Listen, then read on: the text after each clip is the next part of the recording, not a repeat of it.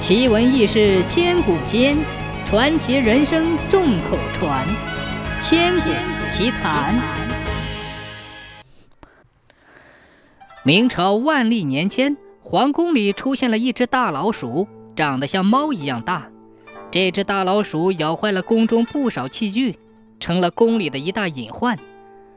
宫里派人到处寻找民间的好猫来捕捉这只大鼠。但那些猫反倒被大老鼠咬死吃了。对这只连捕鼠能手的好猫都对付不了的大老鼠，宫中的人很是憎恨。有一次，外国进贡送来一只狮猫，这猫非同寻常，毛的颜色像雪一样白。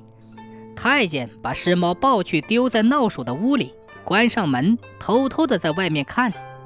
只见这只狮猫蹲了很久。才见大老鼠探头探脑地从洞中出来，一见尸猫，马上狂怒地扑上去。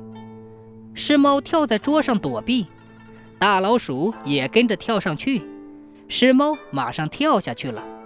就这样，躲上跳下不下百次，众人都以为尸猫害怕这只大老鼠是个没用的洋猫。可过了不久，只见大老鼠跳得渐渐迟缓了。大肚子一起一伏，像在喘粗气。过了一会儿，他只得蹲在地上稍稍的休息。这时，石猫趁机一跃而下，抓住了大老鼠的象毛，直咬它的头。猫鼠翻滚着互相搏斗，石猫怒吼，大老鼠啾啾惨叫。大太监急忙推开门一看，只见大老鼠的头被咬烂了。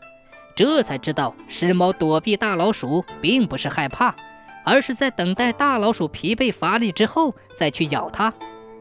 这只狮猫运用的是敌人出击我退却，敌人退却我出击的计策，结果成功了。